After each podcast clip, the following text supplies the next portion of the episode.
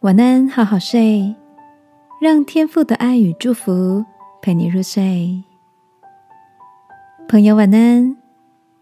许多朋友来信鼓励我们，很喜欢我们周六的新单元“老爸怎么办”，让几位老爸来陪你一起面对生活中的大小问题，一起来想想可以怎么办。今晚我们欢迎天才老爸。嗨，朋友们晚安，我是天才老爸。谢谢大家很踊跃的来信提问。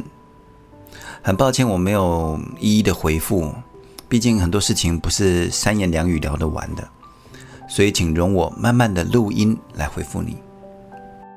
但是真的会挺慢的，因为目前来信已经有一百多封了，所以我尽快。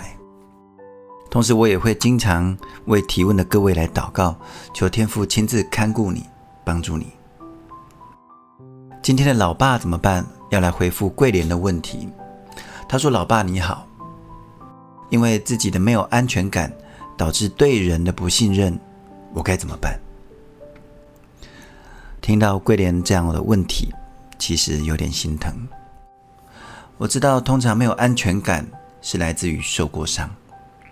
是因为被骗过、被伤害过，所以对人就不太信任。同时，我能够感觉到桂莲，你是一个很愿意去爱的人，你是一个愿意去关心、去付出的人，甚至是你因此受伤了，你都还在问要如何找回安全感，要如何找回对人的信任。你就是这么愿意付出的人呢。我相信天父很以你为荣。另外，我也想建议你，其实你可以不必急着要找回对人的那种无条件的信任，而是求天赋提升我们一个更高的层次，就是有爱、有智慧的信任。出于爱，我们愿意去信任，愿意去爱人；同时，出于好管家的职责，我们也要有智慧的管理金钱、时间等等资源，甚至是青春，不要被骗了。或者被浪费了。比如说，我们要培养出更能够洞察人心的智慧，或者能够识破骗局的智慧，这很重要。